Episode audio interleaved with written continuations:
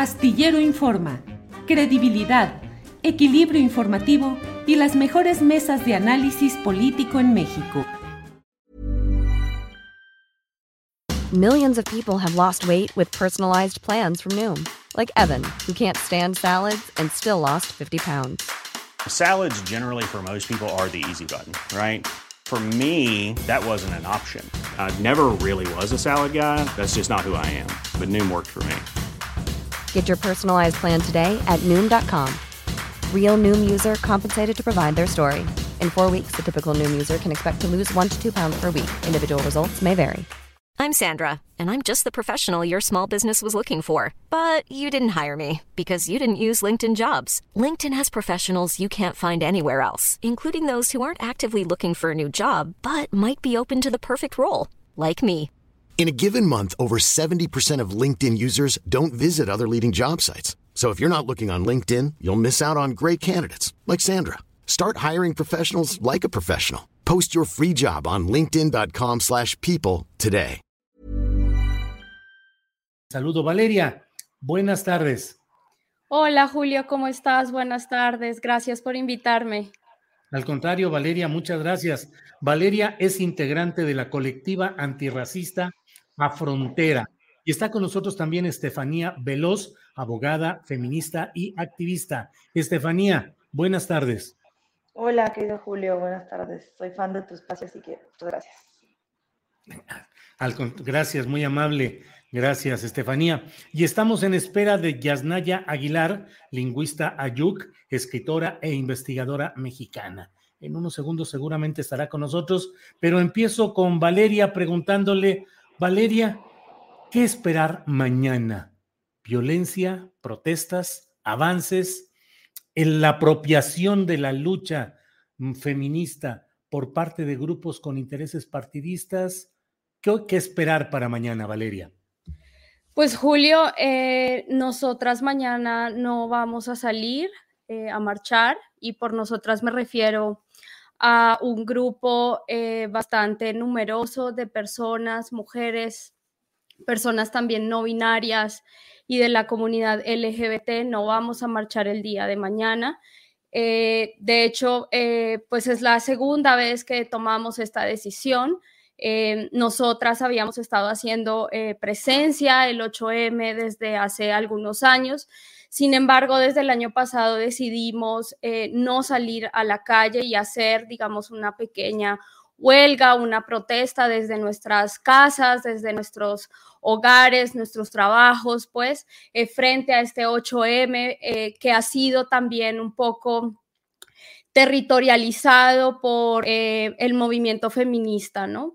Eh, nosotras pues nos asumimos como mujeres eh, con luchas antipatriarcales, antirracistas, anticoloniales y creemos que eh, digamos que la perspectiva que se enfoca únicamente en el género es insuficiente para explicar las violencias que vivimos las personas que somos racializadas en México y en la región, en Latinoamérica, en Sudamérica, en el Caribe.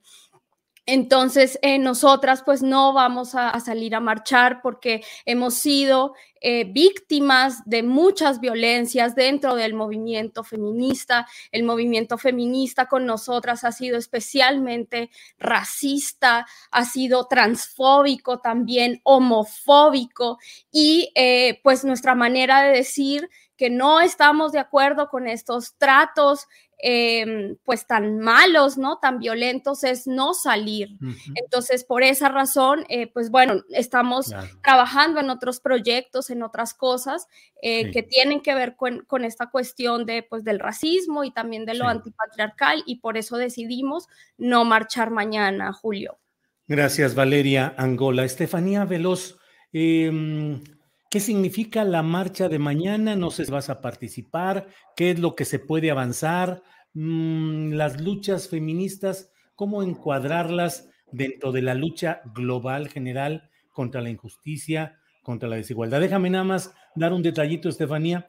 A la una con tres minutos dije, pues aquí empezamos nuestra mesa y a la una con tres minutos, supongo que por lo que habíamos dicho en los tres minutos anteriores, ya nos desmonetizaron, que es el pan nuestro de cada día en nuestro programa. Todavía ni empezábamos, señores de YouTube, y ya estábamos pelas. Pero bueno, eso es lo de menos, Estefanía.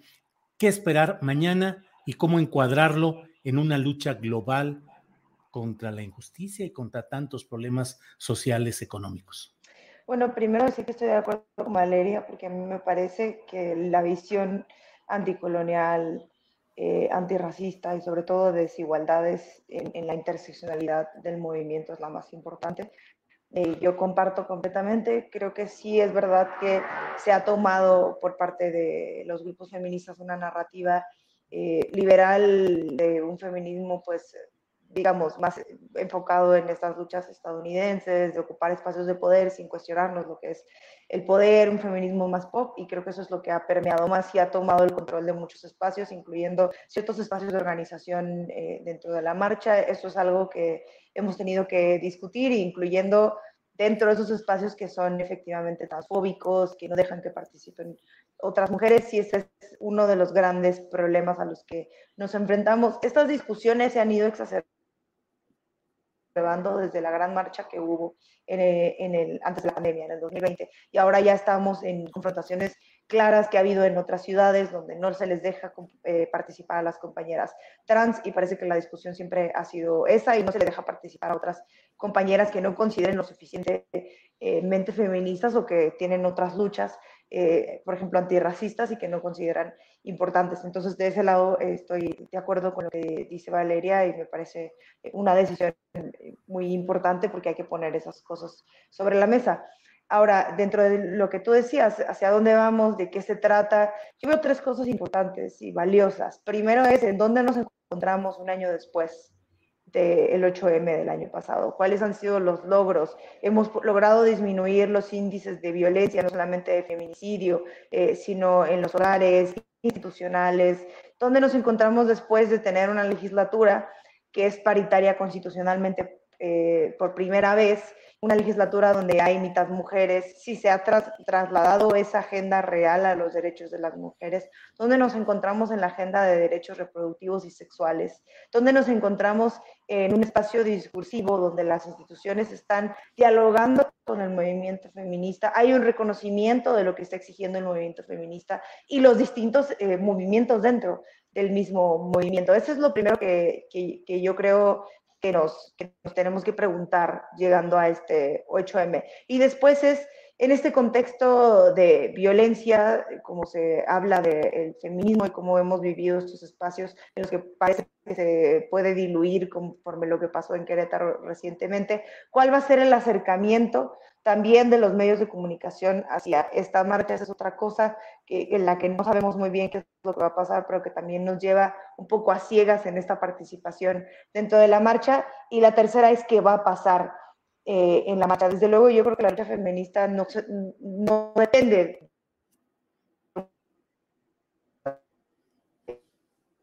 pero es verdad que hubo una vara muy alta en las calles y creo que ahora se van a manifestar en todos los estados. ¿Y ahora qué va a pasar en esta marcha? Está la discusión de las confrontaciones con, con, los policías. Recién la Secretaría de Seguridad Ciudadana hizo una, un diálogo eh, y nos citó a algunos, algunas activistas para hablar con las mujeres policías, donde ellas decían, yo también tengo miedo, yo me siento mal y ahí nos planteamos, bueno, entonces la estrategia de contención es la que no funciona, es la que no, es la que provoca un poco estando ahí en la presencia. Eso es lo que yo creo que estamos discutiendo, qué es lo que va a pasar, eh, habrá violencia o no.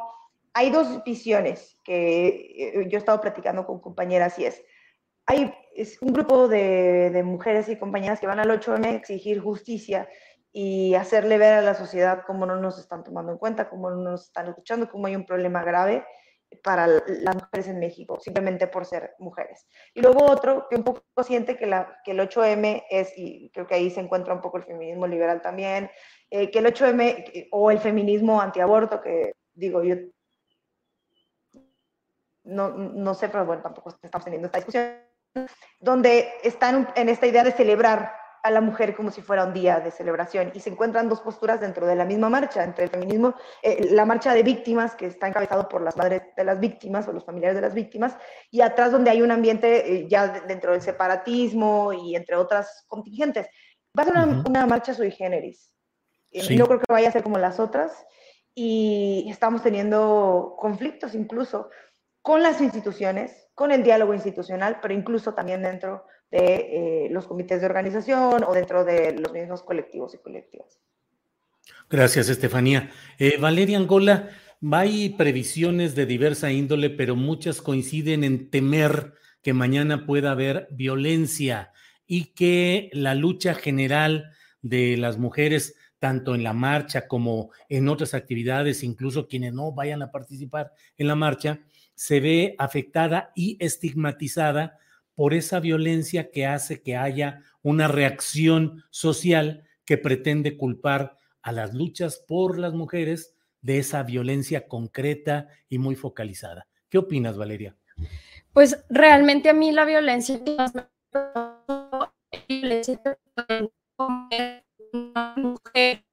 Valeria, no se ha escuchado, Valeria, no se escucha. Valeria. Valeria, Valeria. Espera, no se escucha por ahí. Eh, bueno, pues vamos a tratar de retomar, yo creo que la llamada, Sebastián y Adriana, porque está congelada ahí la imagen.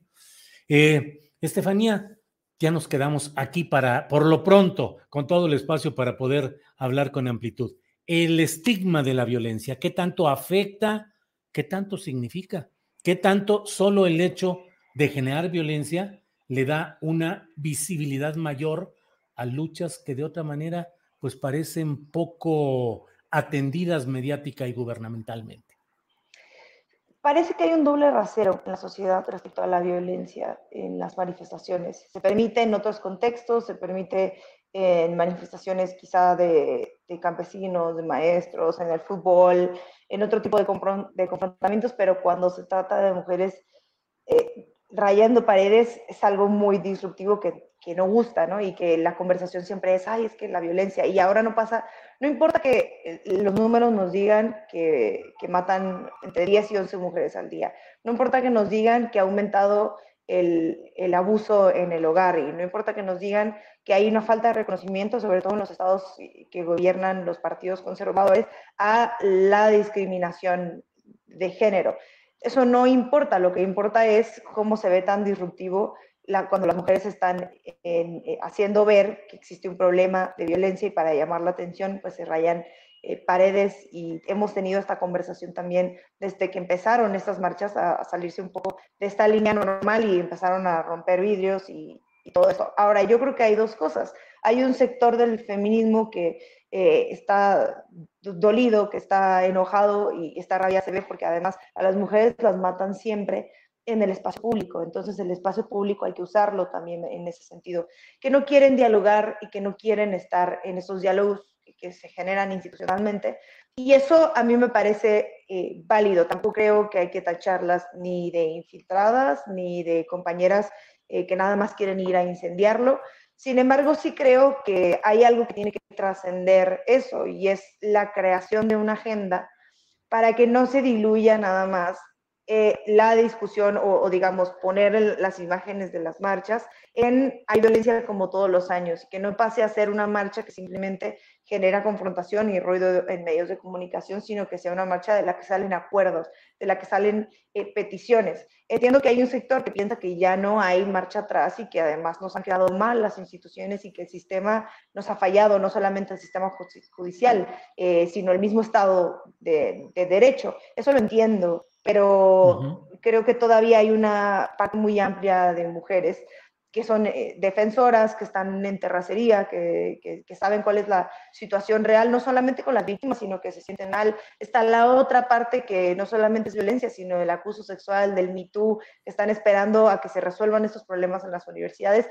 Esa parte de la marcha tiene que desembocar en peticiones claras Y probablemente esta sea la noche en la que se tome en cuenta estos ejercicios y podamos trascender de esta teorización sobre la violencia, porque eh, no solamente me lo preguntas tú, sino lo hemos platicado. Bueno, o sea, ¿qué pasa con las violencias en las marchas? Yo creo que hay que darle la vuelta y hablar de qué está pasando, que es controlable la violencia de los hombres hacia las mujeres. ¿Qué está pasando con el aumento en los feminicidios en algunos estados? Porque como sabes, cada estado eh, se maneja distintos sus números por sus carpetas de investigación.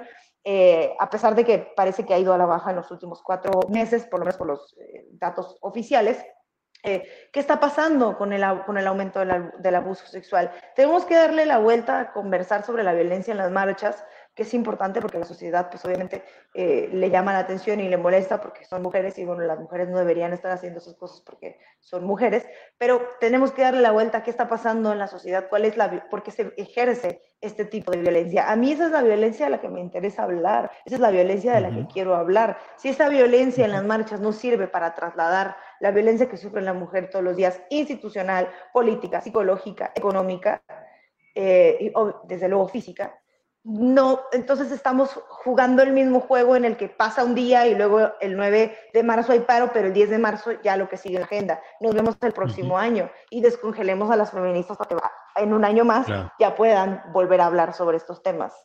Y, por eso estamos aquí ahora, porque no hemos podido generar una agenda que refleje las peticiones de los distintos grupos, incluyendo y entendiendo que hay otros grupos que no quieren dialogar, pero como lo ha habido en otros movimientos.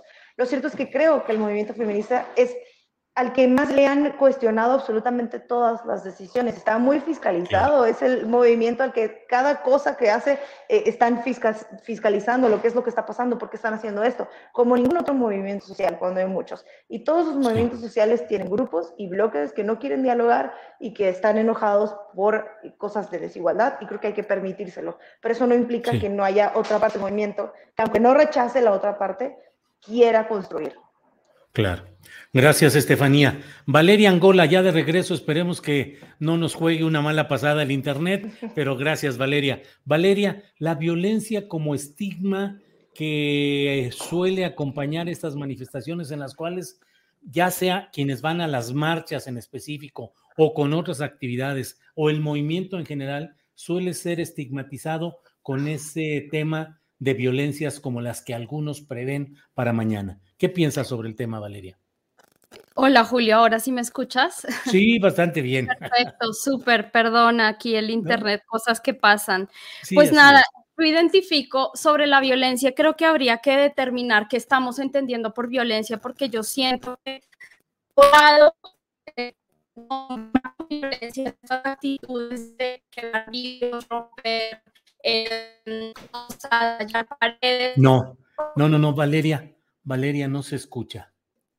Este, mm, vamos a, a retirar, puede ser por teléfono solamente. Eh, vean qué es lo que se puede organizar. Eh, mientras tanto, eh, mm, mm, mientras tanto, bueno, aquí seguimos con todo este tema. Estefanía, mira, déjame poner una, eh, unas declaraciones que hizo hoy el presidente López Obrador sobre este tema y te voy a pedir tu opinión sobre ella. Eh, Sebastián, está este video ya disponible, el del presidente López Obrador sobre la marcha de mañana.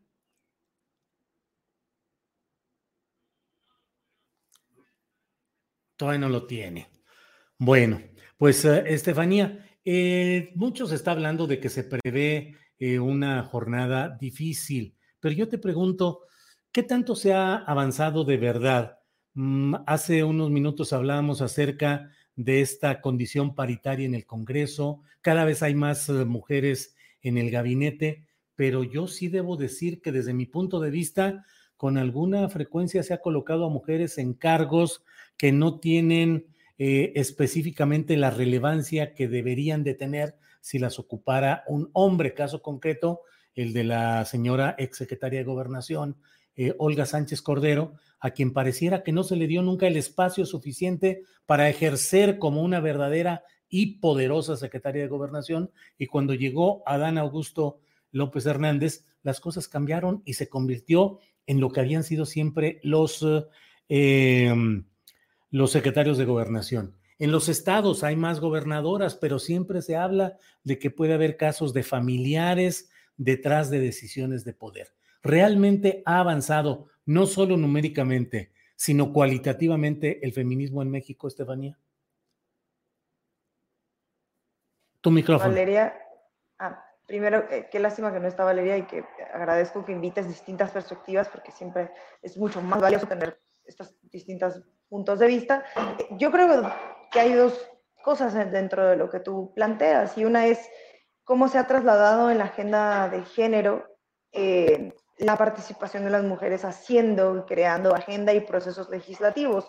Y yo vería el avance en la despenalización del aborto en ciertos estados, eh, que, parece que en los congresos locales es donde se están dando las batallas más importantes, a pesar de las decisiones que ya haya tomado la Suprema Corte, que hace inconstitucional dos cosas, el matrimonio igualitario y la penalización del aborto. Pero las discusiones que se dan en estos espacios que son gracias a mujeres que han logrado permear eh, en espacios de poder, político. Y eso lo hemos visto en, en, los estados abajo, en donde se hace política, que son los congresos locales. Ahora, ¿qué ha pasado en la agenda nacional? Desde el Congreso, también ahí veo estos avances en las conversaciones de la tasa cero en los, en los eh, productos de higiene menstrual o de acceso a productos menstruales y el tema de este sistema nacional de cuidados que se ha estado conversando mucho, que, pero parece que va afinándose donde lo que está en el centro es que el trabajo en la casa, el trabajo del hogar que hacen las mujeres normalmente, las áreas de cuidado, es trabajo, ¿no? no es amor, sino que tiene que ser remunerado y el Estado tiene la obligación de otorgarle todos estos eh, eh, facilidades de seguridad social.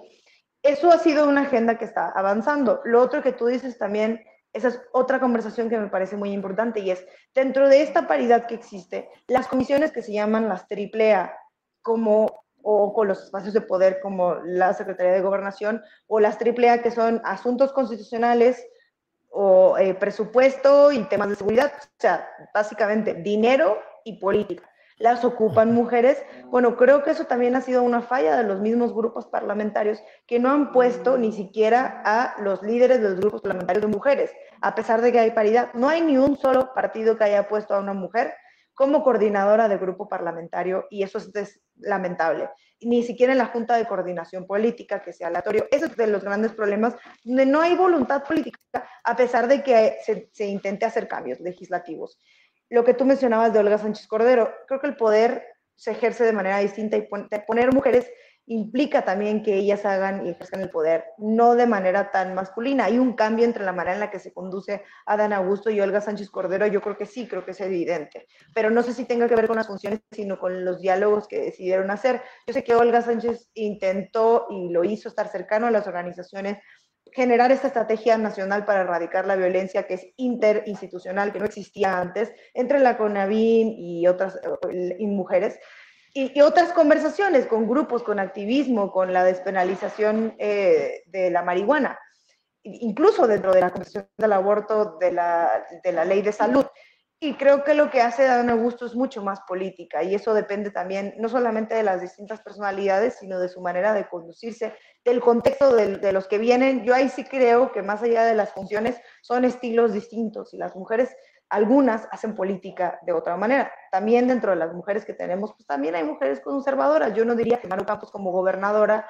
Eh, sea un, em, un emblema de, de, los derechos de las mujeres. Claro que la representación importa y eso es lo primero, que estén ahí representando, pero ya después que estén enarbolando las exigencias de las mujeres es otra cosa. Y eso nos lleva a lo que decía Valeria hace un rato. ¿Cuáles son las exigencias? Porque parece que hay dos grupos a quienes les interesan solo los temas de las mujeres, que son las tareas de cuidado, las guarderías, eh, los refugios, o quienes quieren una, una transformación mucho más integral de la participación de las mujeres, porque para mí la perspectiva de género tiene que estar en absolutamente todo. Infraestructura, transporte, megaproyectos, no los temas de mujeres. Y ya, y creo que hay un lugar medio cómodo en quienes ejercen el poder, a veces siendo mujeres, que sienten que hay que hablar de lo que las mujeres exigen en ese momento y son estas pequeñas cosas que tienen que ver con, con tareas del DIF o temas de cuidado.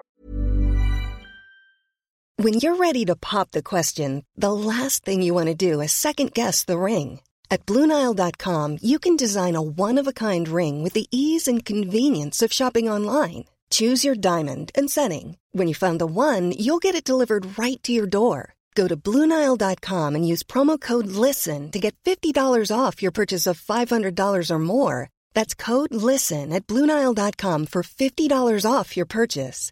Bluenile.com code LISTEN. Millions of people have lost weight with personalized plans from Noom, like Evan, who can't stand salads and still lost 50 pounds. Salads, generally, for most people, are the easy button, right? For me, that wasn't an option. I never really was a salad guy. That's just not who I am. But Noom worked for me. Get your personalized plan today at Noom.com. Real Noom user compensated to provide their story. In four weeks, the typical Noom user can expect to lose one to two pounds per week. Individual results may vary. Ya hablé Bien, mucho, ¿eh? gracias. perdón. No, no, no, está bien, Estefanía, para eso estamos aquí. Valeria ya está por teléfono, solamente por voz. Eso nos sucede. Valeria, ¿nos escuchas bien? Sí, ¿me oyes, Julio? Sí, sí, te escuchamos muy bien. Adelante, yo creo que con esto va a funcionar ya, eh, que no se corte lo esencial, pues que es la, la, eh, la opinión que nos quieras dar. Valeria, pues estamos eh, pidiendo, preguntándonos qué tanto realmente se tiene de avance, eh, lo paritario, numérico, pero realmente en lo cuantitativo, eh, eh, digo, perdón, realmente en lo cualitativo se ha tenido un avance. En fin, tu opinión de lo que estamos hablando, Valeria, por favor. Gracias, Julio. Qué pesar que, que no logre verme, pero pues bueno, sí, lo importante es las palabras vertidas aquí en este espacio. Eh, tenía una eh, opinión sobre la cuestión de la violencia, porque creo que, eh, no sé, yo, yo no nombraría como violencia aquellas acciones eh, que tienen que ver con esta eh, cuestión, entre comillas, daño al espacio público, romper vidrios, eh, rayar paredes, romper cosas, etcétera. Yo creo que esas acciones son legítimas, ¿no? Es, que nacen justamente de una legítima rabia y que son acciones de protesta ante un panorama tan cruel y tan desolador de violencia que vivimos en México, ¿no? Por el otro lado, eh, Julio, a mí lo que realmente me preocupa y, son cosas que eh, hemos leído durante estos últimos días en redes sociales, en Twitter, en Instagram, eh, con eh, amigos, amigas y amigues, es la violencia que el movimiento internamente reproduce al sacar este tipo de comunicados y de mensajes que excluyen de la participación de la marcha a corporalidades no hegemónicas, ¿no? A corporalidades, eh, digamos, eh, eh, sospechosas, ¿no? Eh, casi, casi, este, si no tienes, voy a, a, a, decirlo de una manera muy burda y me disculparán, si no tienes una vulva entre las piernas, entonces no puedes marchar y no puedes ser feminista. Y a mí eso me parece muy preocupante, Julio, porque... Como te decía, las conversaciones que, que, hemos tenido con compañeros han sido, eh, eh, eh, ajá, hemos, la sensación que ha dominado nuestros espacios ha sido el miedo, el miedo, ¿no? Entonces, a mí me parece que, digamos que el movimiento feminista en general, parece eh, volcar también toda esta rabia y toda esta indignación hacia estas corporalidades de personas trans y personas no binarias, incluso mujeres que marchamos con hombres, ¿no?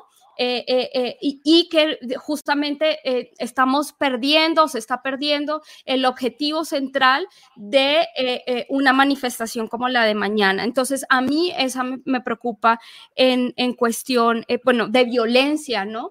Que puedan haber, digamos, este algunas confrontaciones que puedan herir y lastimar a estos grupos de personas eh, trans y no binarias que también se asumen como feministas y que quieren salir a marchar y, y hacer eh, su uso legítimo del derecho a la protesta.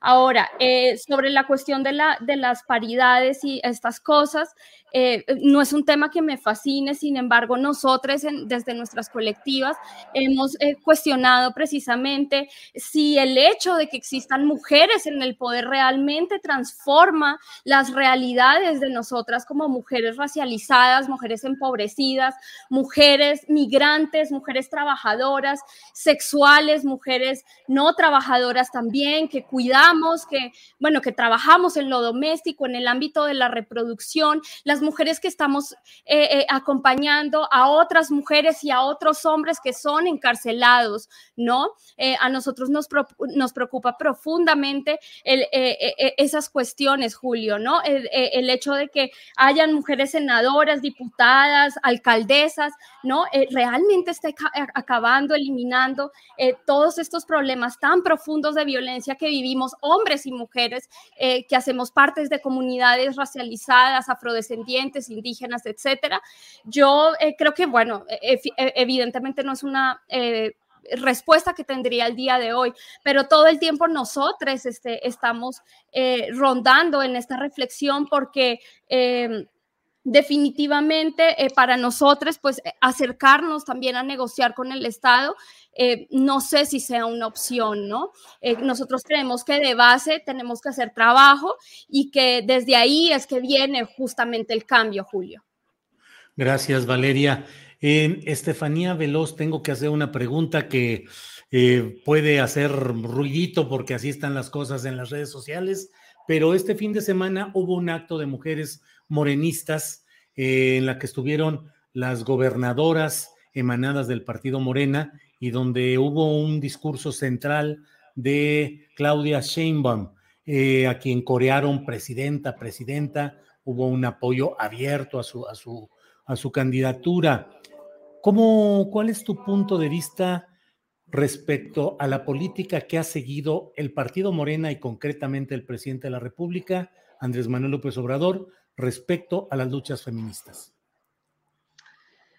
Uy, eh, está complicado. Primero, lo que tú decías del evento que pasó Julio, el del el, encuentro que hubo de mujeres de Morena, Evidentemente estamos ya en un adelanto de la sucesión presidencial y creo que la posibilidad de que tengamos una mujer presidenta o una mujer candidata está a la vuelta de la esquina. No es porque no haya existido una mujer antes como candidata, pero creo que tiene tendría posibilidades de ganar, de ser así.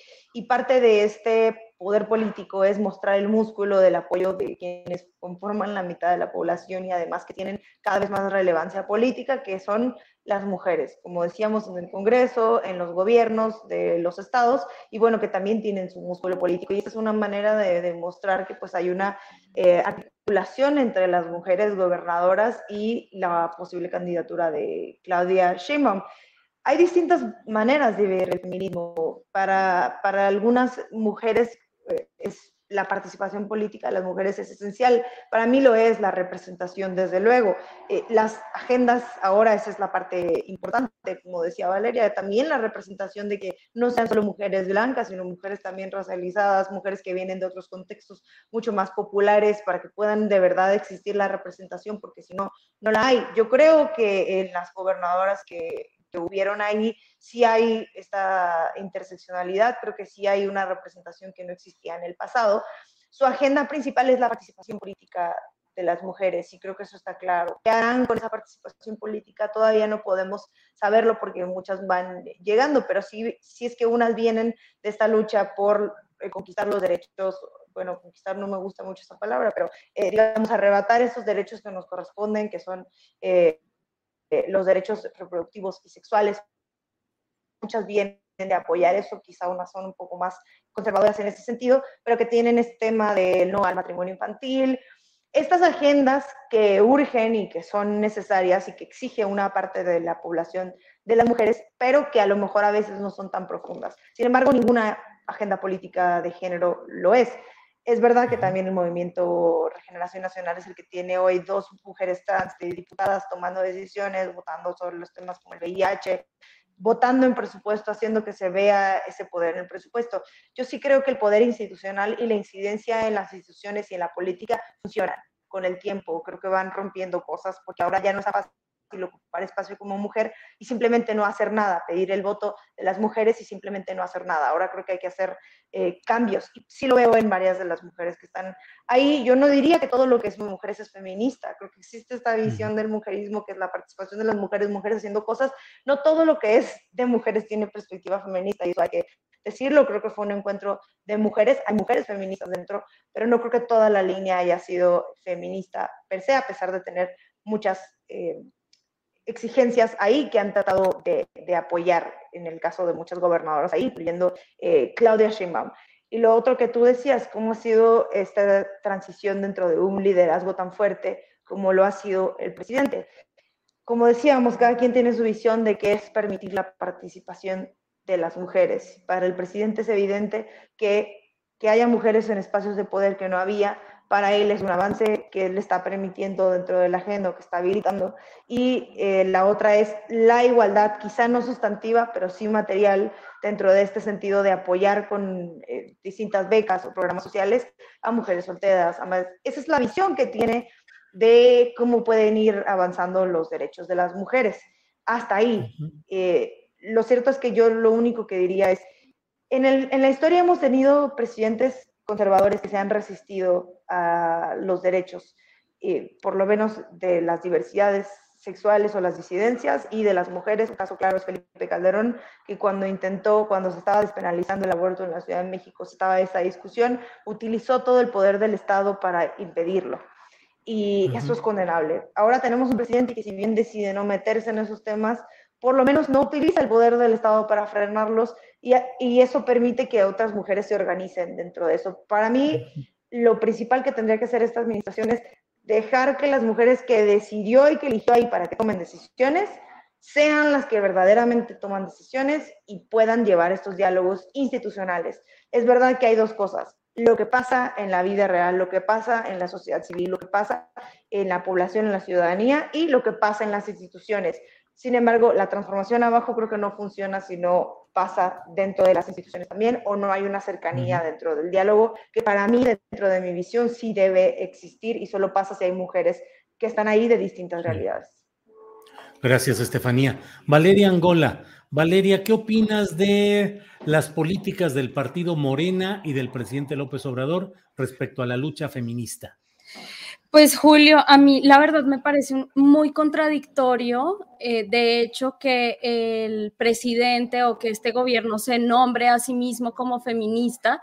Si, por ejemplo, Julio, eh, revisamos el caso de Kenny Hernández, Kenia Hernández es una mujer amusga, una mujer indígena de Guerrero que ha sido injustamente encarcelada por hacer precisamente, em, eh, eh, por protestar de manera legítima, por defender también a otras personas que son presas políticas, eh, por defender el territorio y por hacer, insisto, el uso de su derecho legítimo a la protesta.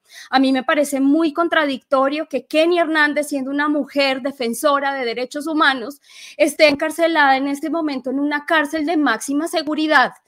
Eso me parece indignante y me parece muy contradictorio. Además que Kenia Hernández se, eh, asume ¿no? Eh, como una mujer que es feminista. Por otro lado, Julio, a mí también me parece muy preocupante el manejo que ha hecho la cuarta transformación y el gobierno de Andrés López Obrador sobre la cuestión de los migrantes, Julio. Eh, últimamente yo he dejado de ver eh, las noticias, ¿no? Sobre las personas que vienen de distintos países eh, de África, pero que también principalmente vienen de Centroamérica, de Haití, y cómo se ha ejercido, Julio, tanta violencia, ¿no? Hacia estas personas, hacia mujeres que son migrantes, que son madres, ¿no? Que tienen hijos contra sus niños, niñas, niñas, eh, eh, eh, y cómo se han utilizado estos cuerpos policiales para perseguir las vidas de las personas que vienen pues buscando nuevos horizontes de vida, ¿no? Y nuevas condiciones de vida. Entonces, a mí me parece completamente contradictorio que, que, que, que se anuncie, ¿no? esta cuestión feminista y no haya una preocupación por esas otras vidas. Entonces, yo les pregunto en este momento, ¿y la interseccionalidad ¿no? Hablamos mucho de la interseccionalidad y que somos mujeres de colores y que habemos negras y que habemos indígenas y prietos, etcétera, pero en la práctica, ¿no? En el trato que están viviendo realmente las personas migrantes, por ejemplo, no estamos viendo esa interseccionalidad aplicada. La teoría nos sale divino, pero en la práctica, perdón, cero, cero cero, cero y cero. Entonces, Julio, eh, eso por un lado. Y por el otro lado, Julio, yo que soy tuitera, a mí me fascina ir andar en Twitter peleando y leyendo y también riendo y compartiendo cosas alegres de la vida. A mí, eh, yo he visto la postura de mujeres que hacen parte del 4 y que son eh, trans excluyentes. Y eso es una violencia que el gobierno si se denuncia feminista, no puede permitir dentro de sus filas, ¿no? Entonces también hemos visto hay unos coqueteos con la derecha, ¿no? Con esto, con obstaculizar los derechos de estas eh, personas, pues trans, y también de las infancias trans, etcétera, ¿no? Entonces, pues esa es mi opinión eh, desde este humilde lugar eh, aquí que me corresponde, desde mis colectivos con personas, esa es la crítica que nosotras hacemos nosotros y nosotras como personas afro en México. Sí, gracias Valeria. Pues uh, Estefanía Veloz, gracias por la participación de este día. Ya es la una de la tarde con 41 minutos. Eh. Te agradezco la participación y te pido si quieres agregar algún dato, alguna reflexión, adelante, por favor. Sí, a ver, pienso que es importante precisar algunas cosas ir tan lejos como decir que es un gobierno feminista, creo que es generalizar. Sin embargo, porque hay mujeres que tienen años luchando, que forman parte de espacios de gobierno y que han intentado transformar realidades como la política migratoria que no tiene perspectiva de género, que lo vemos con las mujeres, como bien decía Valeria. Eh, sin embargo, eh, muy poco se, se, escapa mucho dentro de lo que existen las distintas posturas. Si es verdad, para mí hay dos cosas distintas entre el Morena y, el partido, digo, entre Morena y el gobierno, creo que hay dos cosas, porque si bien dentro hay muy lamentablemente posturas anti eh, mujeres trans o trans excluyentes, ha sido probablemente el único espacio político que les haya permitido participar de manera real y ocupar espacios políticos reales. Ahí están en el Congreso eh, y se ha visto y han sido quienes han eh, dado esta lucha contra la ultraderecha, como Gabriel Cuadri y tal. Eh, falta mucho, creo, tomar esta perspectiva de género en todos estos espacios. Desde luego, creo que sí. Creo que han habido avances no para personalizar el gobierno, sino por personas específicas que están ahí, más allá del presidente. Lo que yo sí creo que tendríamos que imitar es a que si de verdad queremos hablar de feminismo, si de verdad queremos hablar de cambios, tendríamos que dejar de que todo gire alrededor de lo que dice o no el presidente y empezar a tener conversaciones sobre los cambios que pueden haber en política real abajo y sobre las decisiones que están tomando las otras personas que están en el poder. Decir que porque el presidente hace una declaración desafortunada, entonces absolutamente nadie del gobierno está intentando transformar cosas, aunque tengamos compañeras ahí que vienen de las luchas comunitarias o de las luchas feministas, intentando transformar realidades tampoco nos hace mucho bien si de verdad queremos transformar eh, otras cosas. Desde luego creo que es el momento de recoger eh, quejas y necesidades y tratar de utilizar el tiempo que hay dentro de la administración pública para poder intentar cambiar cosas, porque de verdad creo que si con tanta gente que ha luchado para llegar y poder transformar cosas no se pueden cambiar, entonces definitivamente no veo manera de que se pueda hacer eh, en el futuro. Y la otra es invitar a la gente a que eh, deje de reproducir estos mensajes de odio contra el feminismo, contra la marcha, eh, que deje de caer en estos falsos debates de que si las mujeres son las que violentan porque rayan paredes y que si de verdad quieren ir a la marcha, lo hagan. Me parece importante, tampoco compremos esta idea de que va a ser un lugar violento, porque precisamente lo que creo que quieren hacer es dejar o de, eh, que, que, no se participe más en estos espacios y desde luego la agenda de género está construyéndose, con, de la mano de las compañeras que están fuera de partidos y fuera de las instituciones también. Gracias, Estefanía. Eh, Valeria, por favor, eh, gracias por la participación de este día y por favor tu reflexión o el agregado, lo que quieras comentar, por favor, Valeria. Ay, gracias, Julio. Pues qué pesar que, que no funcionó eh, sin la cámara, pero no, pues fue un placer haber conversado con, con ustedes.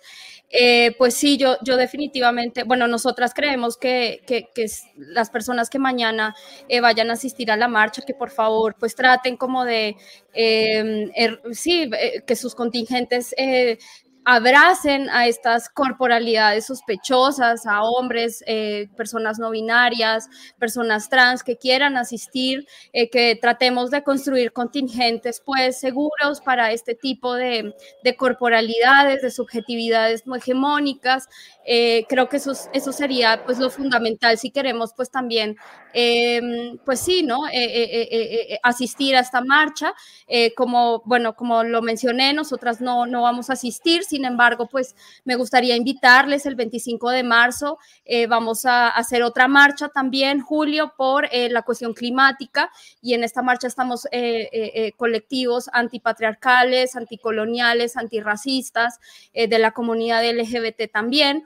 Entonces, este, les invitamos también a que se unan a las organizaciones de otros movimientos que también eh, estamos eh, tratando de realizar eh, una transformación integral, completa, pues de las realidades de las personas que vivimos, pues estas violencias racistas y coloniales hasta el día de hoy, Julio. Entonces, pues eso es. Gracias, Julio. Al contrario. Pues Estefanía Veloz, muchas gracias por esta participación y ya veremos qué sucede mañana, Estefanía. Gracias, Julio, por abrir espacios como siempre. Gracias, Valeria. Eh, perdón, Estefanía. Valeria, gracias también y buenas tardes. Buenas tardes, muchas gracias. Hasta luego. Gracias a ambas. Hi, I'm Daniel, founder of Pretty Litter. Cats and cat owners deserve better than any old-fashioned litter. That's why I teamed up with scientists and veterinarians to create Pretty Litter. Its innovative crystal formula has superior odor control and weighs up to 80% less than clay litter. Pretty Litter even monitors health by changing colors to help detect early signs of potential illness. It's the world's smartest kitty litter. Go to prettylitter.com and use code ACAST for 20% off your first order and a free cat toy. Terms and conditions apply. See site for details. Planning for your next trip? Elevate your travel style with Quince. Quince has all the jet setting essentials you'll want for your next getaway, like European linen, premium luggage options, buttery soft Italian leather bags, and so much more and is all priced at 50 to 80% less than similar brands. Plus, Quince only works with factories that use safe and ethical manufacturing practices. Pack your bags with high-quality essentials you'll be wearing for vacations to come with Quince. Go to quince.com/pack for free shipping and 365-day returns. Para que te enteres del próximo noticiero, suscríbete y dale follow en Apple, Spotify, Amazon Music, Google o donde sea que escuches podcast. Te invitamos a visitar nuestra página julioastillero.com.